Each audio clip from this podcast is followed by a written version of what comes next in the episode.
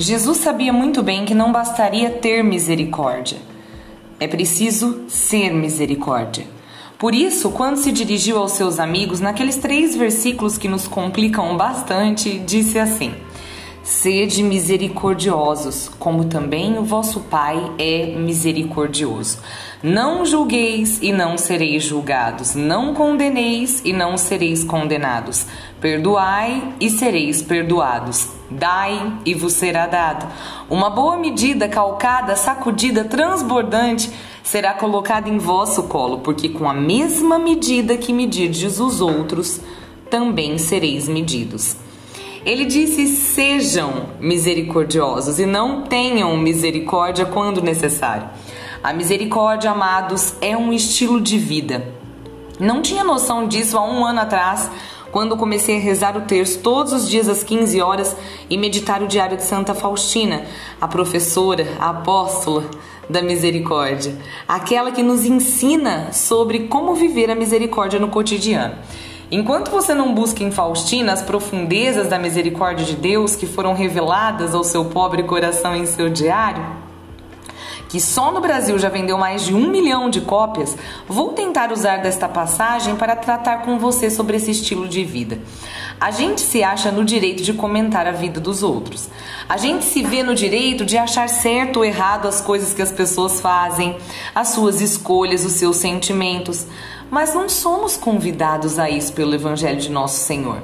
Achamos-nos no direito de fazer nossa própria justiça. Se alguém nos distrata, nos trata com desamor, automaticamente nos afastamos, nos protegemos para não apanhar ainda mais. Mas essa não é a lógica da misericórdia. Ser misericórdia é viver com o coração todo em Deus, não nas aparências e nos erros dos homens. Quando você está realmente imerso na misericórdia, não perde tempo corrigindo os outros o tempo todo, pois precisa amá-los, precisa derramar sobre eles a graça de Deus e se passar horas julgando, não achará tempo para isso. Santa Teresa de Calcutá tem essa famosa citação: quem julga as pessoas não tem tempo para amá-las. Quer uma face melhor da misericórdia do que a dessa mulher? Ela comoveu o mundo inteiro com sua maneira de levar a paz aos menos privilegiados.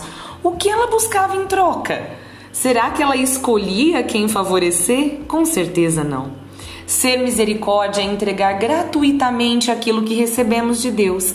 É viver na pele diariamente o pedido de Jesus: de graça recebestes, de graça deveis dar. Ou o Senhor não tem sido misericórdia com você? Tem te julgado?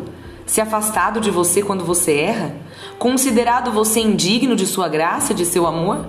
Será mesmo que merecemos tudo o que temos recebido diariamente das mãos de Deus?